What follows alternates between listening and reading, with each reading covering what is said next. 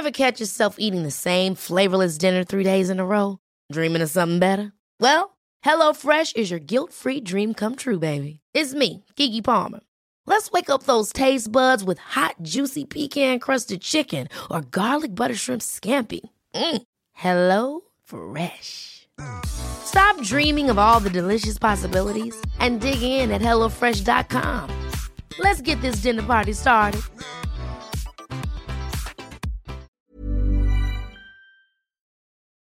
Hola, bienvenido a Más que Arquitectura, la plataforma que pone sobre la mesa temas relacionados a nuestra ciudad, diseño, arte y arquitectura pensados en torno a la gente. Sé parte de cada charla junto a las y los especialistas más destacados del medio.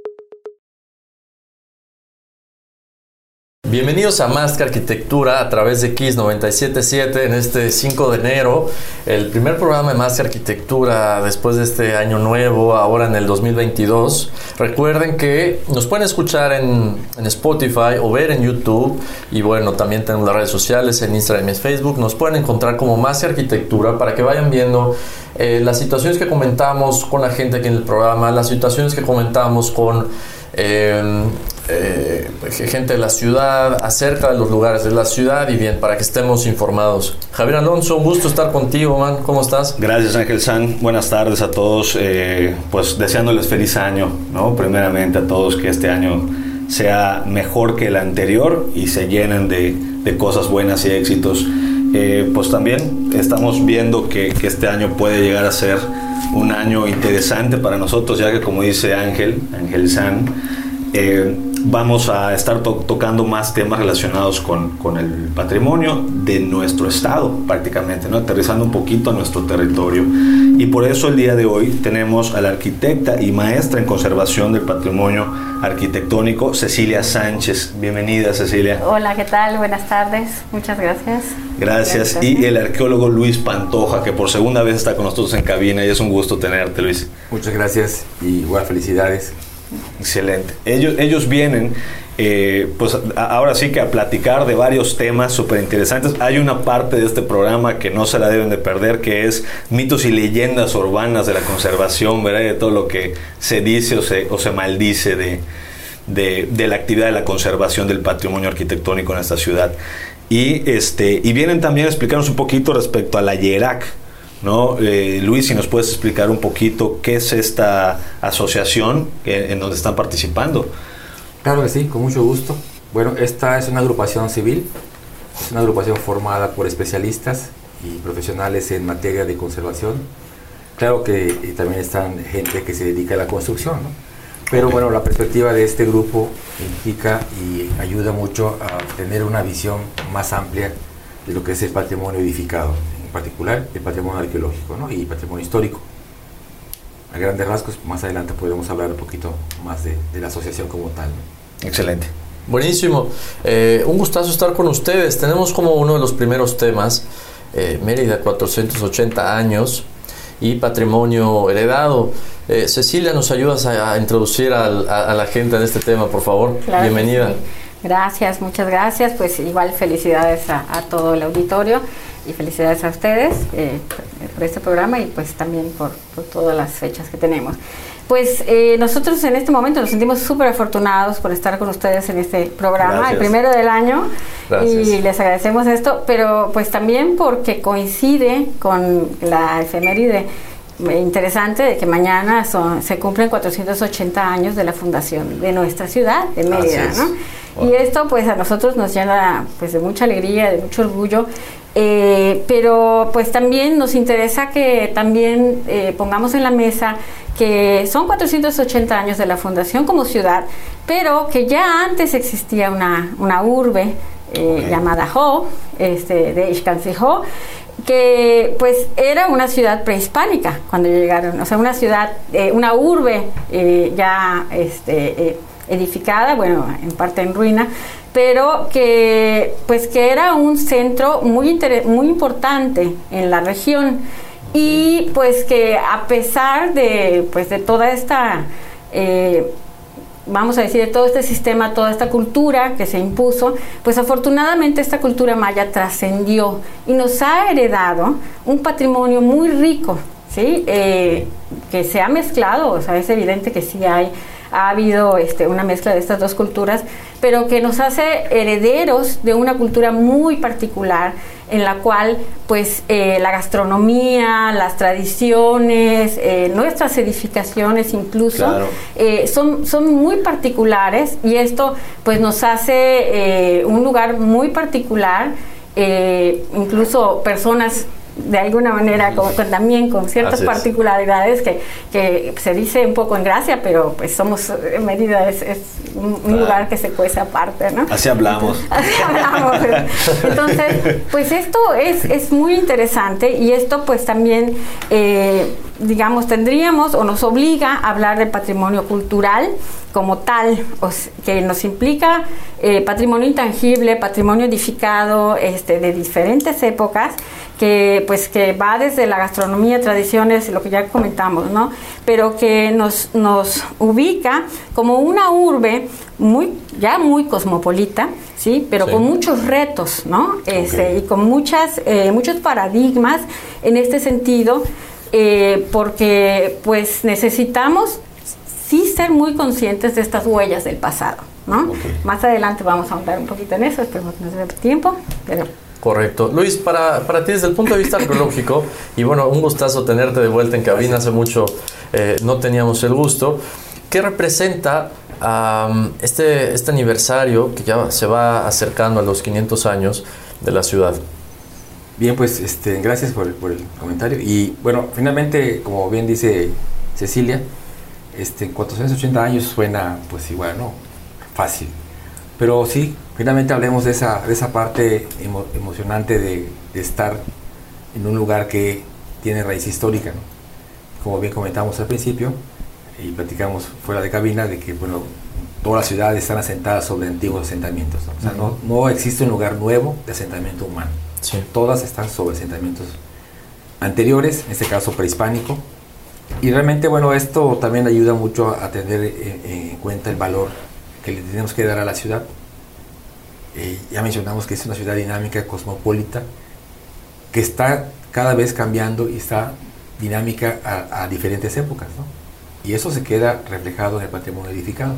Lo hemos visto bien, de arquitectura colonial, arquitectura del siglo XX, hasta la arquitectura que actualmente vemos, ¿no? la, la nueva, la minimalista, la funcional entonces, bueno, para mí creo que es una de las cosas muy importantes que tenemos que valorar, no solo como, como especialistas en investigación, sino también a los que nos dedicamos en su momento dado a cuidar el patrimonio y sobre todo a los que se dedican a construirlo.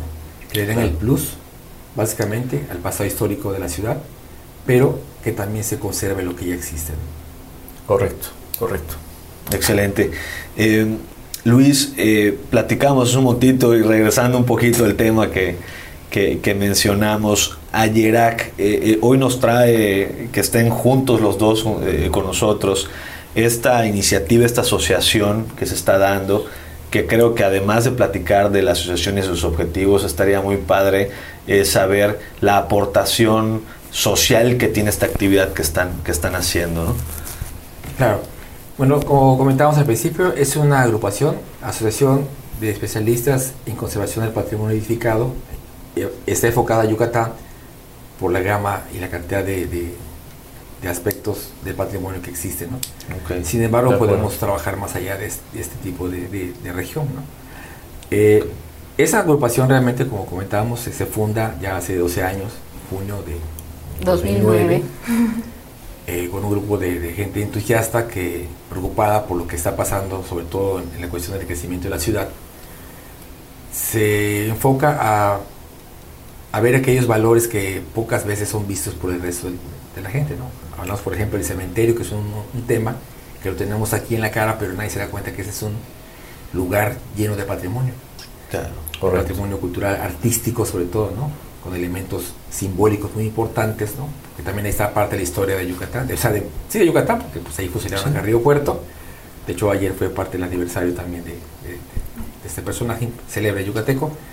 Pero también tiene eh, aspectos de la ideología que se plasman en la arquitectura funeraria. Tenemos esculturas de, mármol y de rasgos de arquitectura, digamos, gótica, arquitectura de, varios tipos.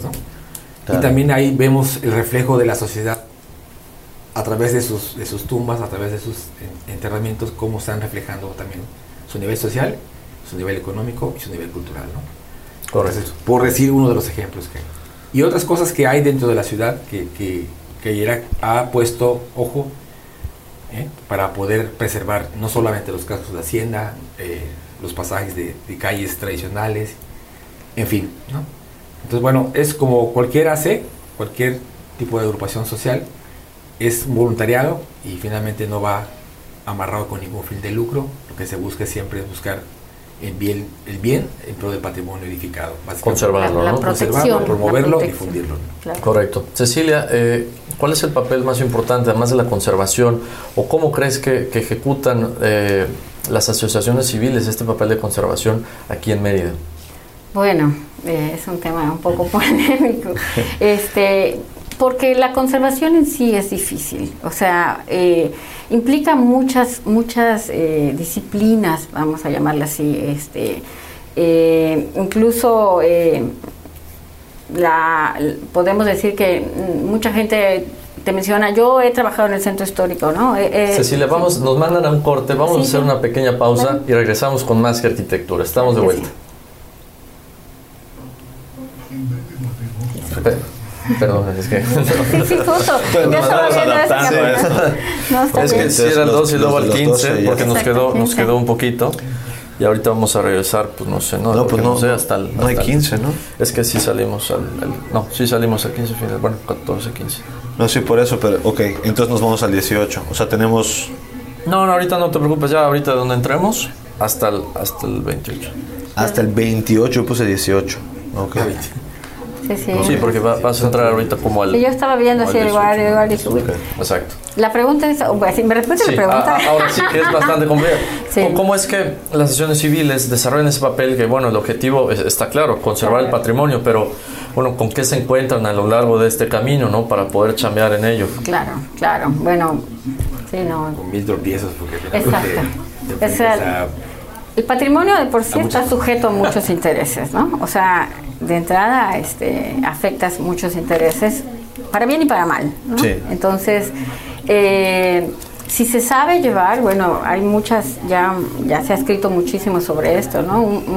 una gestión bien, bien dada, pues puede eh, potencializar un buen desarrollo, ¿no? Llámese habitacional, urbano, en fin, ¿no? Eh, pero, pero pues sí se tocan intereses de tiempo, de dinero, entonces hablábamos un poquito de eso, ¿no? de que hay, hay ciertas, ciertas, ciertos lineamientos que se tienen que respetar, si no, este, pues sí se puede perder mucho tiempo, mucho dinero y mucho esfuerzo, ¿no? Y, y pues eh, afortunadamente hay una ley federal, ¿sí? Que protege los monumentos históricos, ¿no? pero, pero pues lo ideal es que como sociedad, o sea, las asociaciones civiles, los particulares, pudiéramos o deberíamos tener la conciencia de, cuidar nuestro patrimonio, porque, porque si no lo hacemos vamos a matar la gallina de los huevos de oro, ¿no? Entonces, eh, el detalle es que que todavía hay, hay mucho que caminar en cuestiones de, conservación, de difusión, porque parte de la, de la conservación pues es la gestión, la, el control, la difusión y la puesta en valor, ¿no? O sea, todas estas, todos estos elementos pues llevan un tiempo, ¿no? Claro, y, este, y pues la sociedad es cambiante, finalmente. Sí, estamos de vuelta. Sí, normalmente esos tiempos que comenta Cecilia a veces es, es muy difícil Estamos de vuelta con más arquitectura. Y Cecilia, cortábamos un poquito eh, durante el corte, hablar de cómo las asociaciones, las asociaciones civiles protegen el patrimonio histórico y hablas de una serie de, de lineamientos que tratan de seguir, de trabajar alineados con, con los intereses particulares cuando, cuando se intervienen proyectos.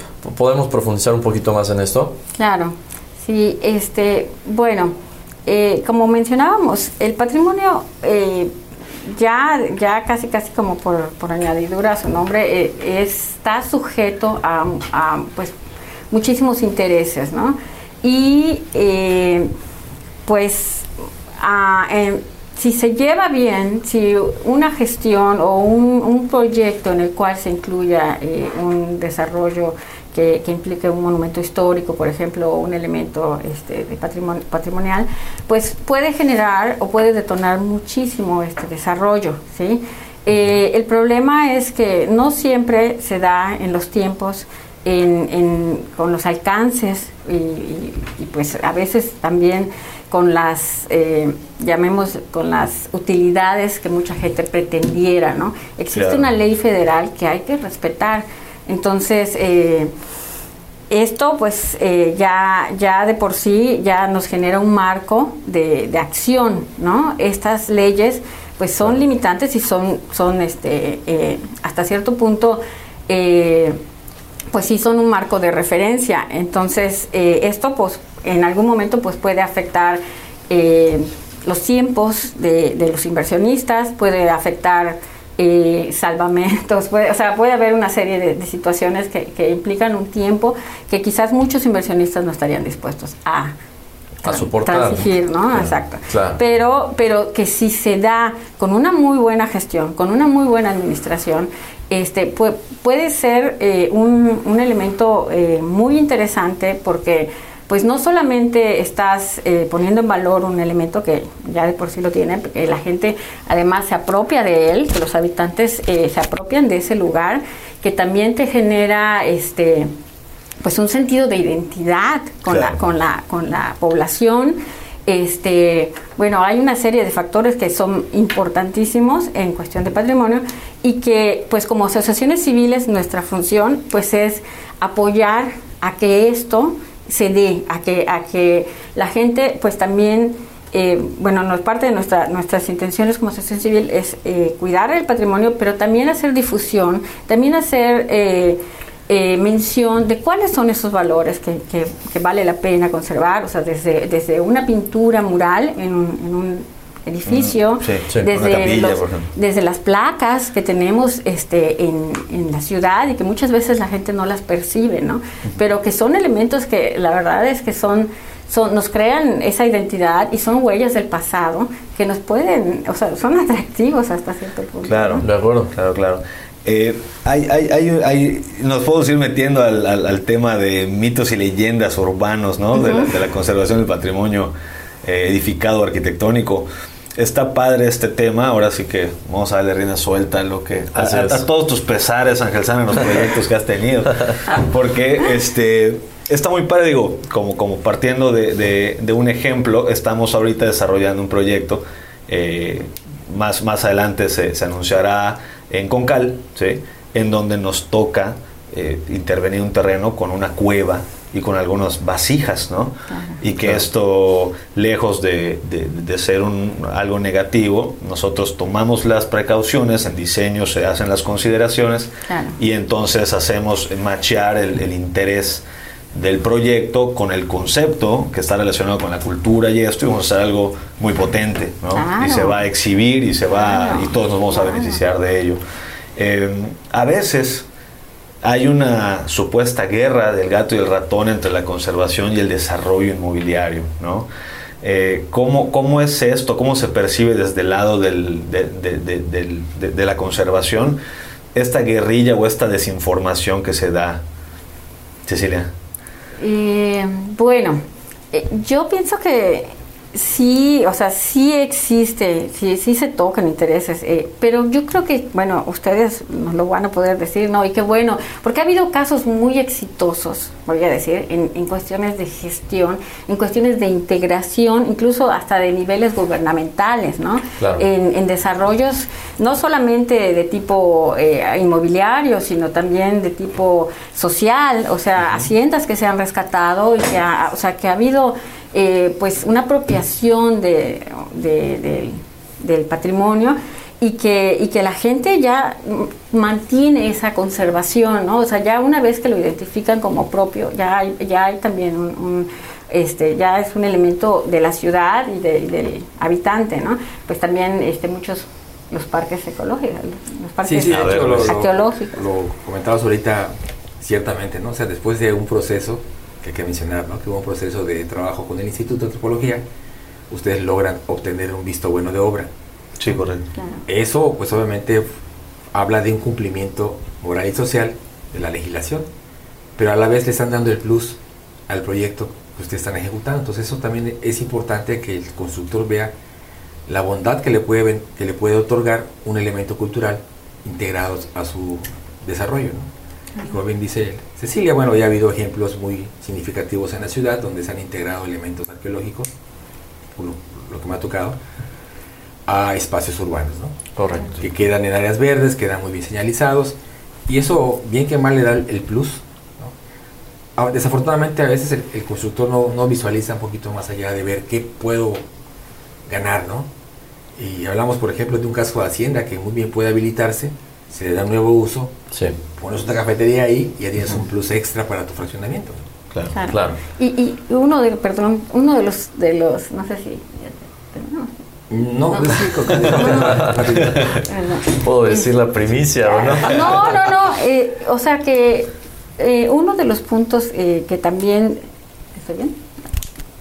Es eh, el que la, la conservación, o sea, no, no necesariamente quiere decir museizar.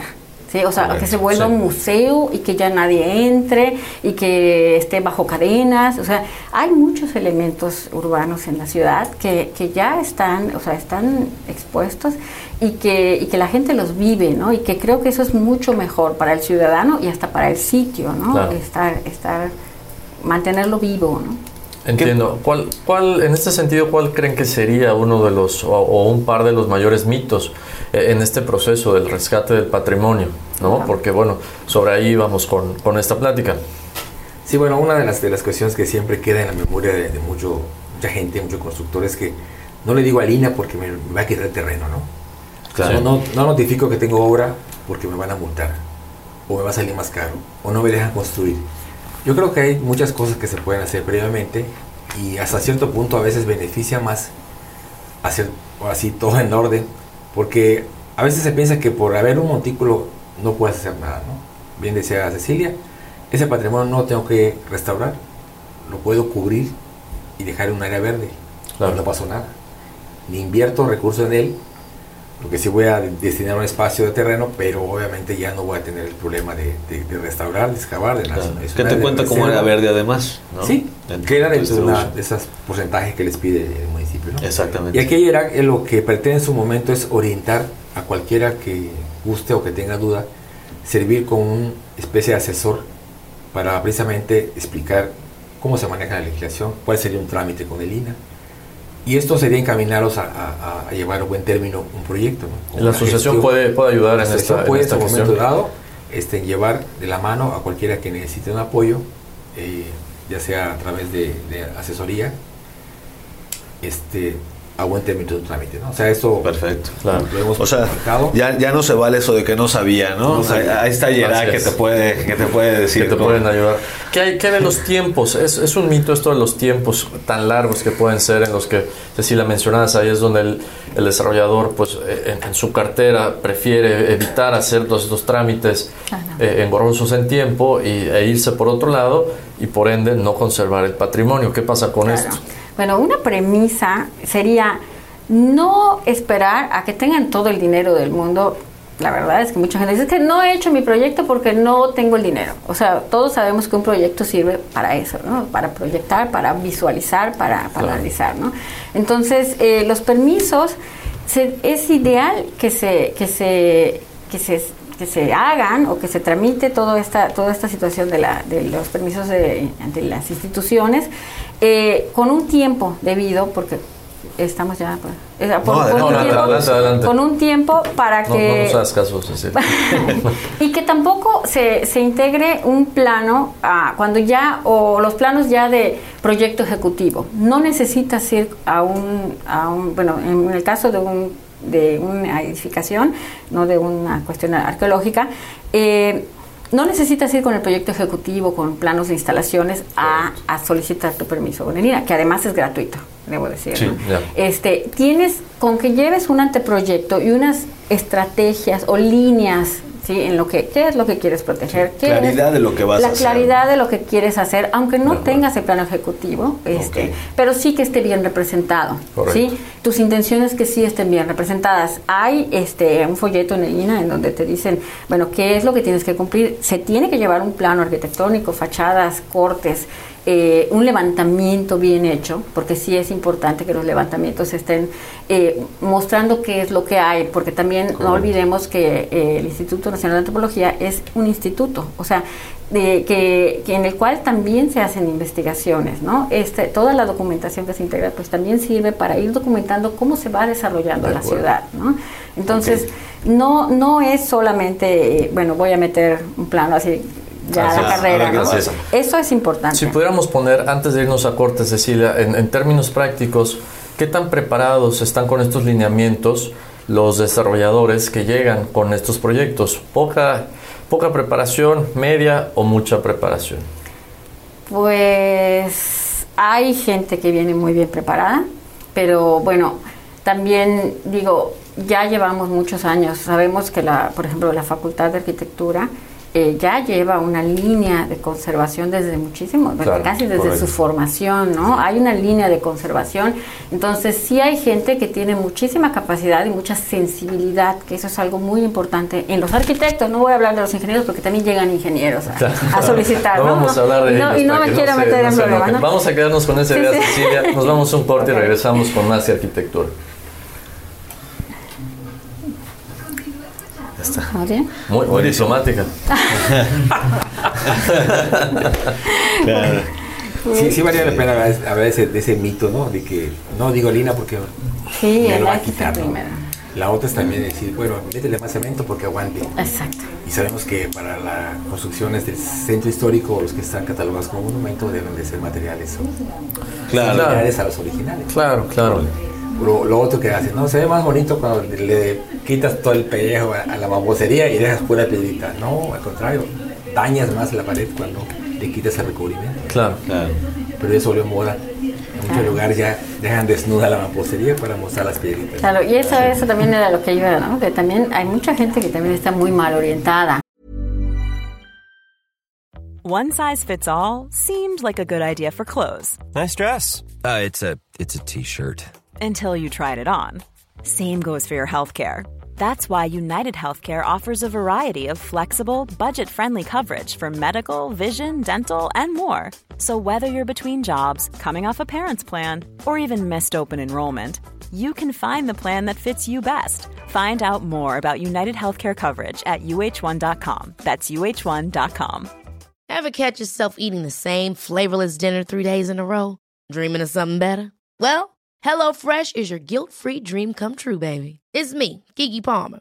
Let's wake up those taste buds with hot, juicy pecan crusted chicken or garlic butter shrimp scampi.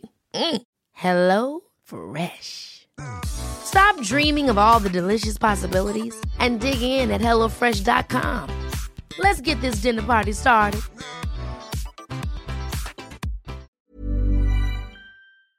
O sea, que llegan con algunas intenciones que, que no tienen nada que ver con la conservación, ¿no? Llegan con Sí, un sí, claro, no, no, romanticismo. no, Y otros que llegan con planos muy feos, o sea, de verdad. muy mal dibujados, ¿no? Ilegibles, Sí. o sea, literal. Es que eso lo, hay que decirlo al aire.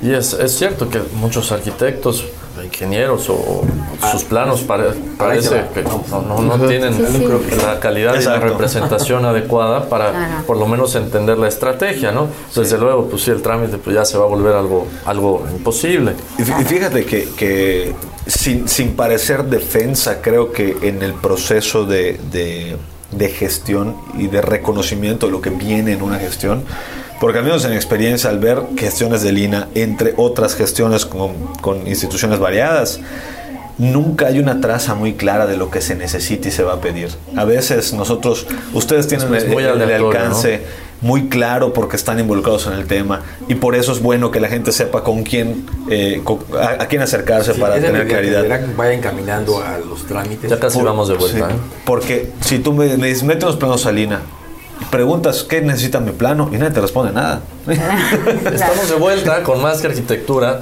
Eh, Javier Man, ¿puedes, puedes eh, reincidir en este Me- punto, me- por me favor? vuelvo a- de la- Sí, sí, sí. un- un- reversa 15 segundos y, y va de nuevo. Ahí va. Eh, platicábamos mitos y, y leyendas urbanas, ¿no? De, de todo esto de la conservación de- del espacio construido. Y pasa a veces, ¿no? Que bueno, cabe aclarar que el hecho que estén presentes y que sepamos que la IERAC es, un, es una entidad que nos puede orientar muy claramente en todo esto, facilita mucho las cosas. A veces, eh, por parte de desarrollador, arquitectos, ingenieros, eh, quieren empezar a meter un trámite, quieren empezar a, generar un plano inicial, ¿no? Para iniciar un trámite, para tener un, el famoso DIAC, ¿no? El primer DIAC para que comience tu proyecto. Y, este, y no saben qué meter. Y no es que no sepan a veces dibujar, sino que no hay una orientación clara por parte de ciertos institutos para que me digas, necesito un plano que identifique estas, Estos estos, elementos, elementos, ¿no? Sí. Claro. con estos ejes, con estos y con diferentes líneas y que me hagas también un plano de demolición y que también me hagas un plano de reconocimiento y que eso no lo dice ningún documento, ¿no? Entonces, a veces esa, esa falta de criterio se da por, por falta de claridad o de conocimiento Ese por parte de abstraccionismo en- Claro. en, en procesos burocráticos. y, y ¿no? aún, y a veces aún teniendo el- el- la claridad de lo que vas a entregar, normalmente siempre hay, te solicito información adicional, ¿no? Te saco una negativa y te pido algo más, y luego Así es. algo más, y luego algo más. Entonces, a veces el desarrollador, el arquitecto, el ingeniero siente que nunca es suficiente la información.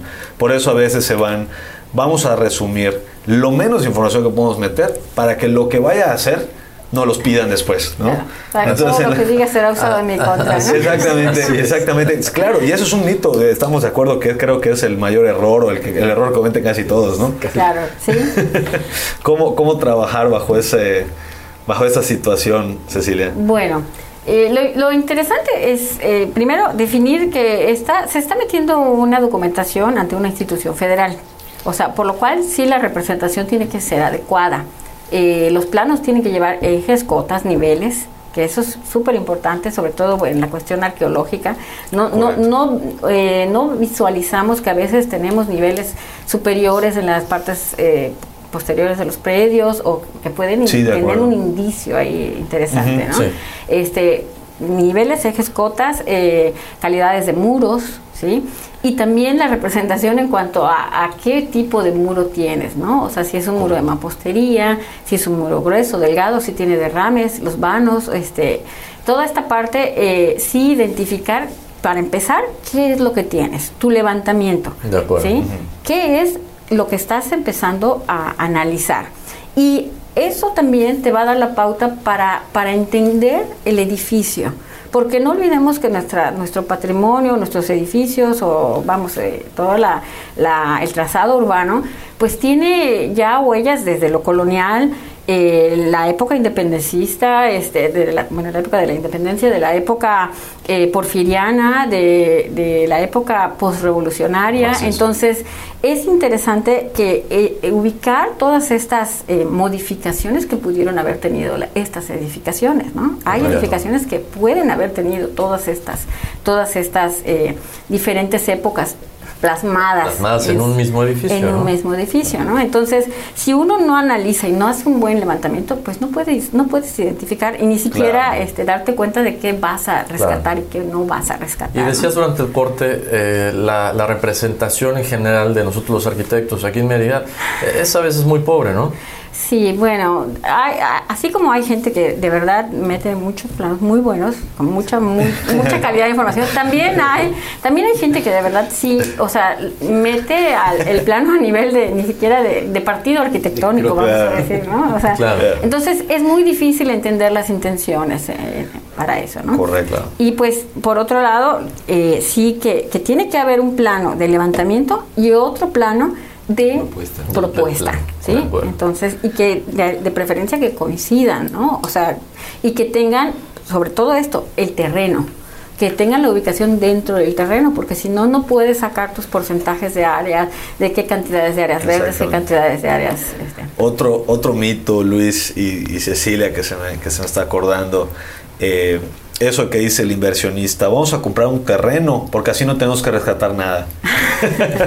¿No? Bueno, sí. Y luego, ahora tienes que levantar lo que, lo que no existe. ¿Cómo, cómo, cómo abordar e- esas situaciones? Bueno, ahí sí es un poquito también complicado porque a veces te dice el constructor, ¿no? Oye, arqueólogo, tengo un terreno de dos hectáreas y hay como 20 vestigios.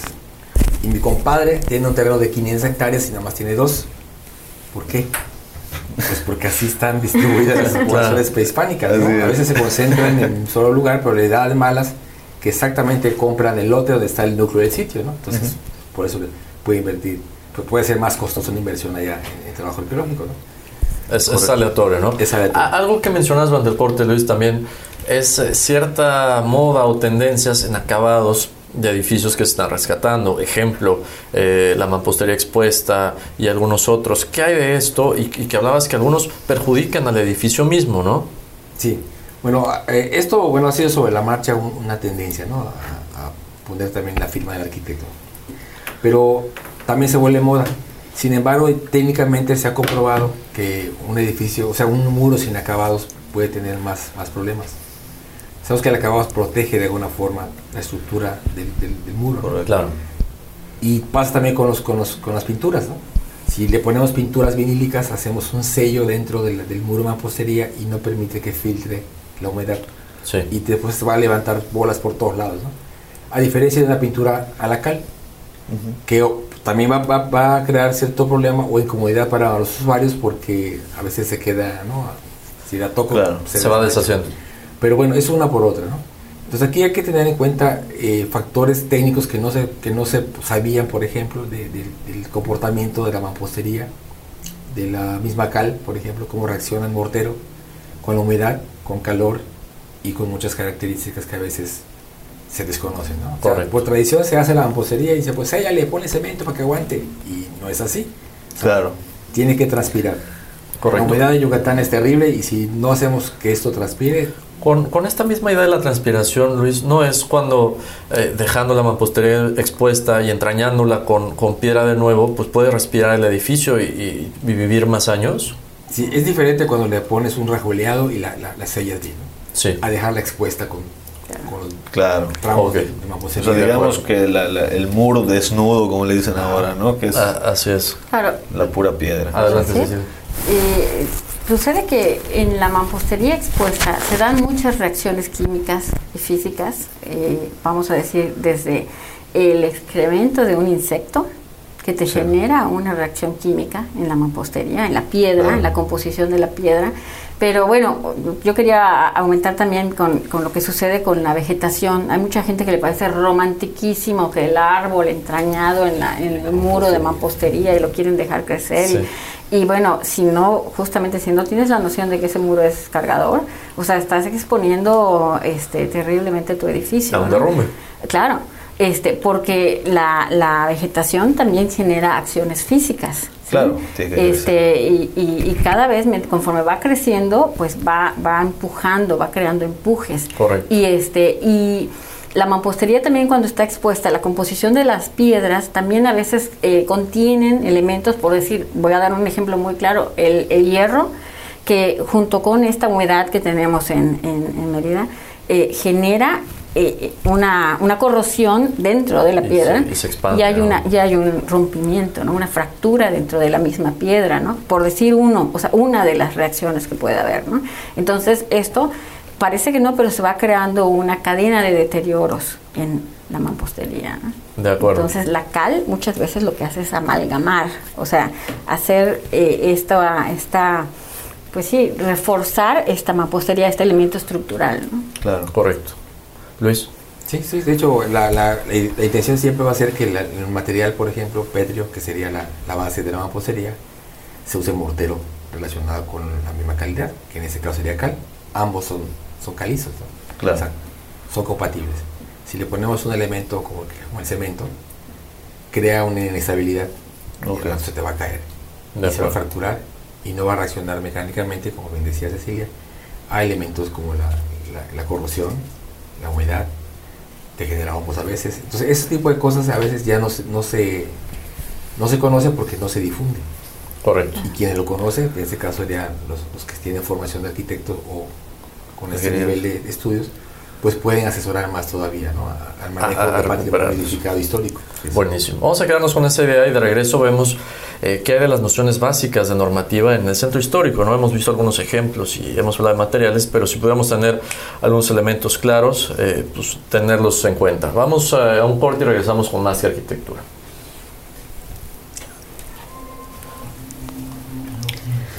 Fíjate que hay, hay dos puntos, digo, no sé si valga la pena platicarlos. Sea, de- sí nos da chance. de, sí, de mitos y leyendas que, bueno, ahorita me, relacionado con el tema de los materiales, eh, pensamos, ahora sí como a, a veces como arquitectos, ¿no? Entonces cuando, si la conservación es muy rígida en su naturaleza o en sus formas de rescate, ¿en dónde viene la innovación? ¿Sí me explico? O sea, ¿de qué forma arquitectónicamente se puede innovar en un edificio que no te puede o no te permite, digámoslo así, ¿no? Por, por- por- no te permite dejar un muro expuesto, pero tampoco te permite darle un acabado con otros materiales, pero tampoco te permite darle un acabado distinto porque no es de la época, pero Claro. tampoco te entonces ¿en dónde viene o, o dó- dónde es permisible la innovación o, o la innovación está peleada con la conservación, ¿no? No, no están peleando. No están peleados, pero sí, digo, se agradece la humildad. O sea, yo, yo, lo, yo lo veo desde esa perspectiva, ¿no? Eh, bueno, a mí, por ejemplo, me encanta la creatividad, me encanta mucha, muchas cuestiones en, en- en el sentido de, de crear espacios y, los colores, es la innovación. Sí. Exacto, pero mucha, mucho de, de lo que hay que también tratar de ubicar es qué sentido tenía lo que estás encontrando, ¿no?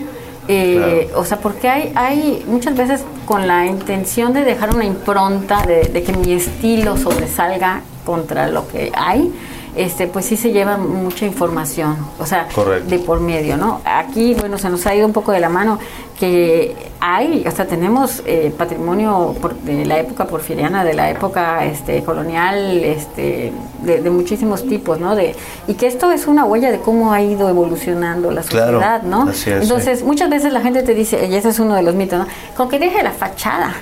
Ya, está, Ya estuvo. Ya, ya lo, ya lo hice, Claro, ¿no? ya Entonces, ya no es cierto, esa ya cumplí. Y no es cierto, ¿no? O sea, hay que, hay que valorar las cualidades espaciales, eh, las intenciones, por ejemplo, con los pisos. Mucha gente te dice, es que el piso, o sea, el piso ya está todo roto. Bueno, sí es cierto, o sea, pero la intención Pero era crear un tapete muy a la, a, a la idea porfiriana, por ejemplo, ¿no? O sea, Claro. de- entonces, este, pues a veces es cuestión de tener esa sensibilidad de decir, bueno, esto que, que, que quiero quitar, porque lo quiero quitar, ¿no? Y esto Claro. que quiero poner, ¿con qué intención? Si va ligado a, a reinterpretar. Ahí estamos de vuelta, perfecto. Estamos de vuelta con más que arquitectura. En este último bloque nos encontramos, para los que van sintonizando, con el arqueólogo Luis Pantoja y la arquitecta Cecilia Sánchez hablando de patrimonio cultural y, bueno, y patrimonio construido. Eh, Luis, si tuviéramos que entender algunas nociones básicas de normativa para, para el centro histórico, eh, y como mencionaba Cecilia también, además de conservar la fachada, claro, y, y los estilos que en ella se encuentren, eh, ¿cuáles serían algunos de estos puntos principales? Bueno, eh, México es uno de los países que tiene una normativa, digamos que súper, ¿no? En el resto de, de- Latinoamérica no hay una normativa como la tenemos acá. Entonces, bueno, una de las cosas básicas precisamente va en cuestión de conservar el elemento histórico. Y eso la ley lo, lo menciona. La Ley Federal de Monumentos habla de la protección al máximo. O sea, sabemos que a veces no podemos conservar todo, pero sí se tiene que hacer algún esfuerzo por dejar por lo menos este, la evidencia. ¿no? Y la otra es que hay criterios internacionales que nos marcan eh, la importancia de conservar ese legado histórico. Eh, no están peleados, ¿ah? no están peleados en la conservación con, la, con, el, con el avance tecnológico ni con la innovación, pero hay que buscar un punto medio, un punto equilibrio que permita ambos. Entonces, uno de los principios básicos de la, de la conservación es la autenticidad. Yo no puedo venir a crear un edificio tipo París en Mérida, ¿no? Correcto. Una cuestión... Una villa italiana. Por ejemplo, ¿no? una villa italiana, Ajá. porque estaríamos rompiendo los esquemas históricos que la ciudad en su, en su origen tuvo. Actualmente vemos que la ciudad tiene un matiz y una gama completa de estilos arquitectónicos o de rasgos arquitectónicos que muestra precisamente el dinamismo que tuvo históricamente. Pero no podemos romper con elementos de fuera en una parte donde se conserva como un área de monumentos históricos ¿no? protegida. De acuerdo. Entonces, está la Ley Federal de Monumentos, están las convenciones internacionales de UNESCO y actualmente creo que el gobierno del estado y el municipio de Mérida también tienen reglamentación en base al uso y manejo del patrimonio histórico. ¿no? Sobre todo el centro histórico, que es la parte más, Así es. más vista. ¿no? Cecilia, ¿cuáles serían para ti una de estas nociones básicas, ¿no? Para que, no solo como arquitectos, estamos hablando de población en general, eh, que, que tengamos en claro que si vamos caminando por las calles del centro, cómo se debería conservar un edificio de todos estos que vemos abandonados, ¿no?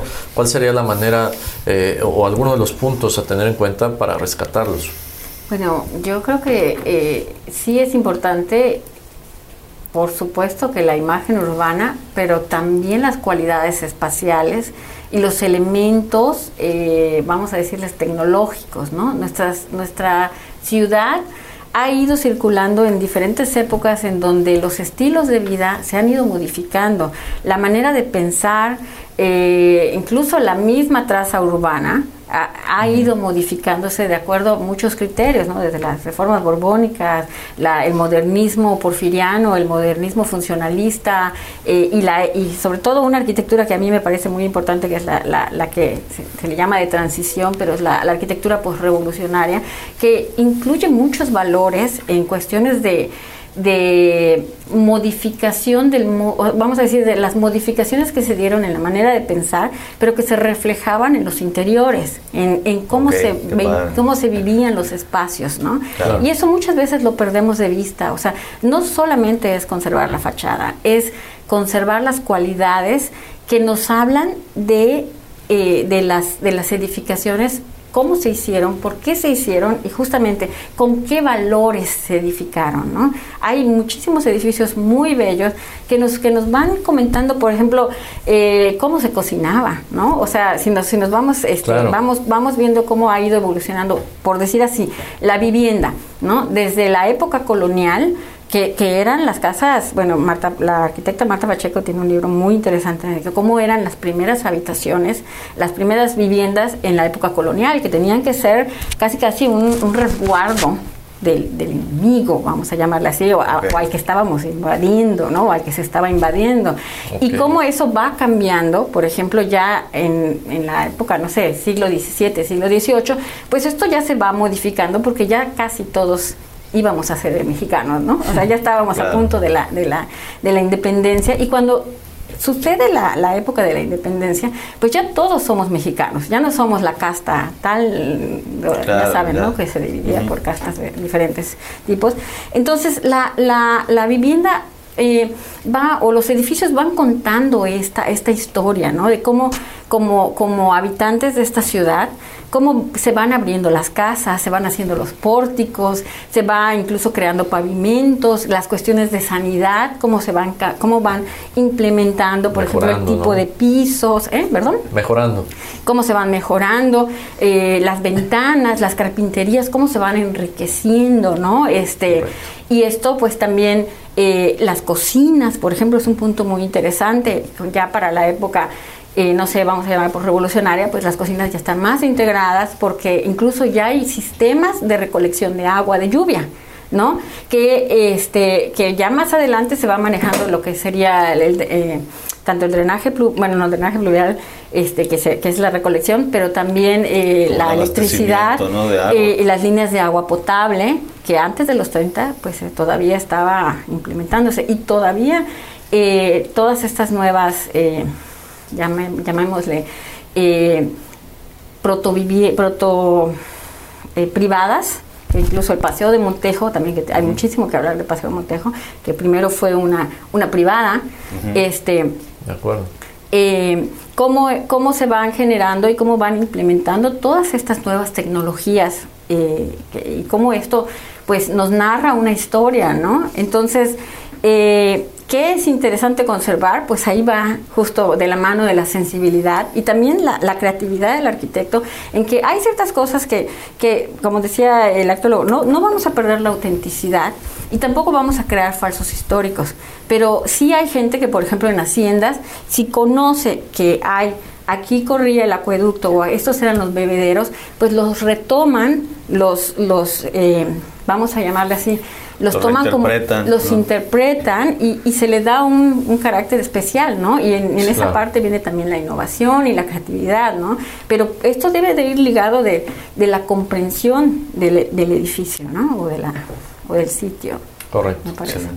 ¿Qué elemento creen que hace falta en, en nosotros como sociedad para, para esta sensibilidad? Hablaban a- ambos de diferentes puntos de vista, que lo que hace falta para que comprendamos estos estilos históricos y, y- y todos estos elementos es, es este conocimiento de, de- de la historia de los edificios, cómo poder acceder a ellos, Eh, cuál sería la práctica para nosotros como ciudadanos eh, de, de involucrarnos a, a ese nivel en lo que no conocemos de todo este patrimonio cultural.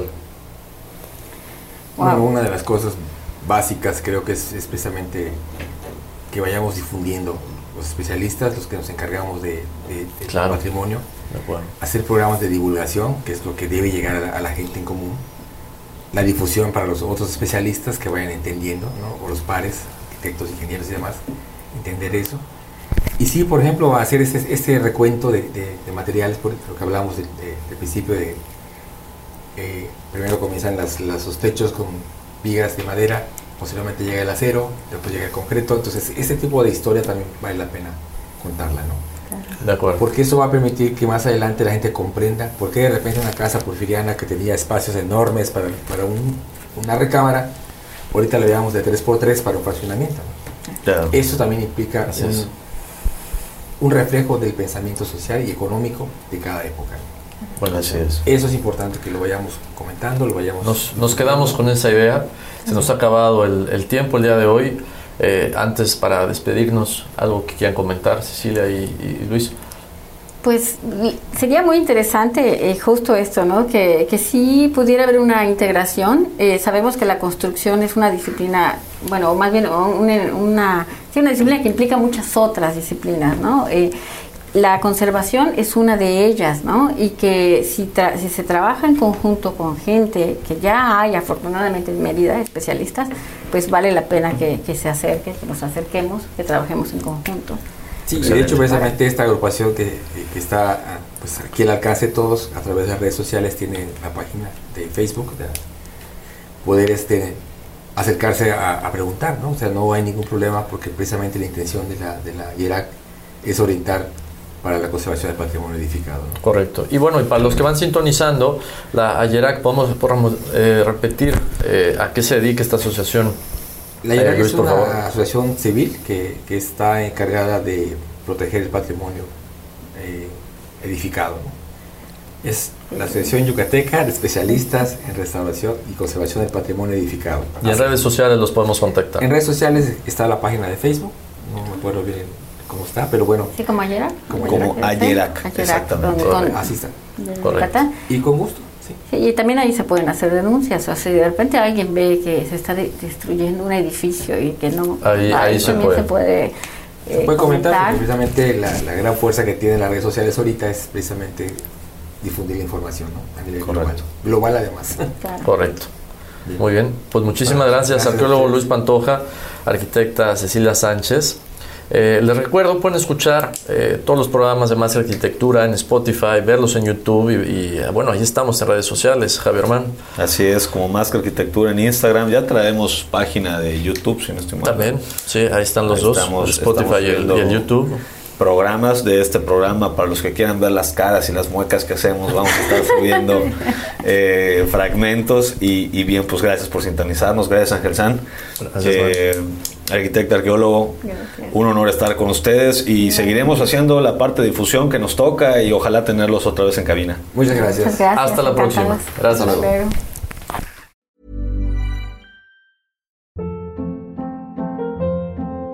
Hold up. What was that? Boring. No flavor. That was as bad as those leftovers you ate all week. Kiki Palmer here, and it's time to say hello to something fresh and guilt-free. Hello Fresh. Jazz up dinner with pecan-crusted chicken or garlic butter shrimp scampi. Now that's music to my mouth. Hello Fresh. Let's get this dinner party started. Discover all the delicious possibilities at hellofresh.com.